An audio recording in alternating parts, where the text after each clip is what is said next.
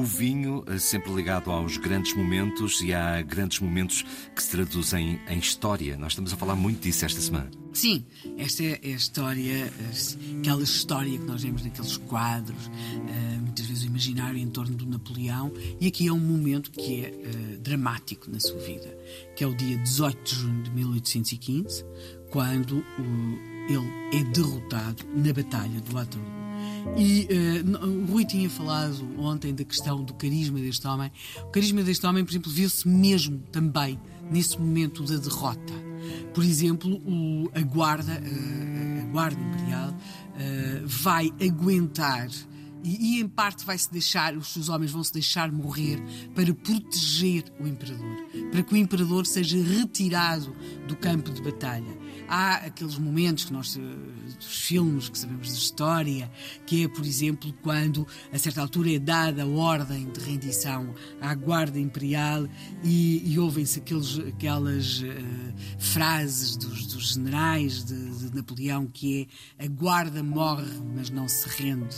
Ou então por exemplo, um dos seus marchais, que, diz, que quando é, eh, pronto, é também dada a ordem para a rendição, ele vai fazer uma última carga, é quase como uma carga suicida, e ele grita para os seus soldados, assim morre o Marechal de França, é o Ney, ele não, ele tentou, tentou mesmo que o matassem, não conseguiu, depois vai ser, uh, vai ser preso, vai ser, uh, e, vai, e vai ser em França, depois vai ser julgado e vai ser fuzilado.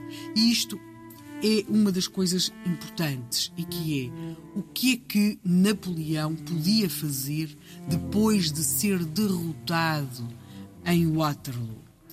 E uh, a questão era uh, se ele fosse preso, portanto, na prática ele estava em guerra com várias, várias potências, uh, o que é que lhe poderia acontecer? Provavelmente se caísse nas mãos dos prussianos, dos seria preso, condenado, julgado uh, e, e, condenado muito provavelmente à morte. Curiosamente, ele tem projetos. Ele tem projetos de partir para um outro local. Nós começámos a nossa história com ele no Funchal, a bordo do navio inglês.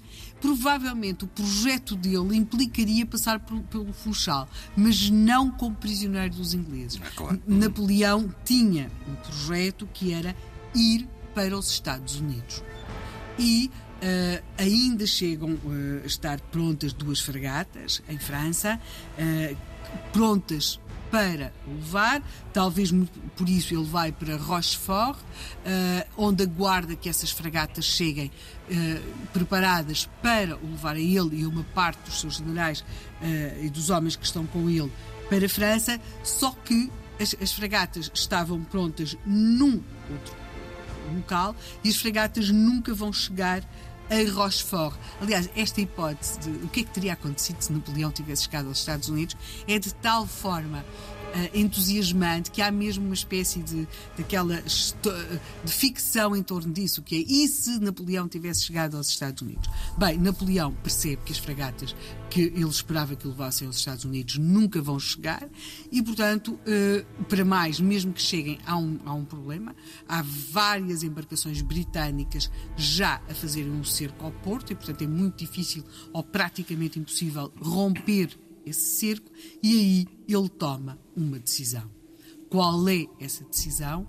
Ele vai no dia 15 de julho, portanto, uh, uh, mais ou menos um mês depois da derrota do Waterloo, no dia 15 de julho, de madrugada, passava um pouco das 6 horas da manhã, Napoleão dirige-se a um navio britânico que estava depois a fazer o cerco a Rochefort, o Bellerophon. Ele dirige-se a esse navio e diz ao capitão desse navio que se coloca sob a proteção uh, do príncipe inglês e, e, das leis, que ele se vem colocar sob a proteção das leis inglesas.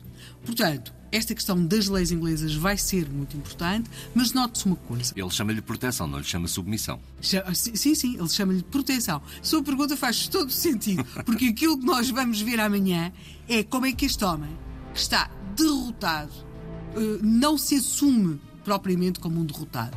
Ele continua a, assumir-se como um grande da história. E, mas note só uma coisa que é uma pista que deixamos para amanhã. Eu disse que ele estava na Madeira a bordo de um navio britânico chamado Northumberland e disse que aqui em França ele tinha entrado a bordo de um navio britânico chamado Bellerophon.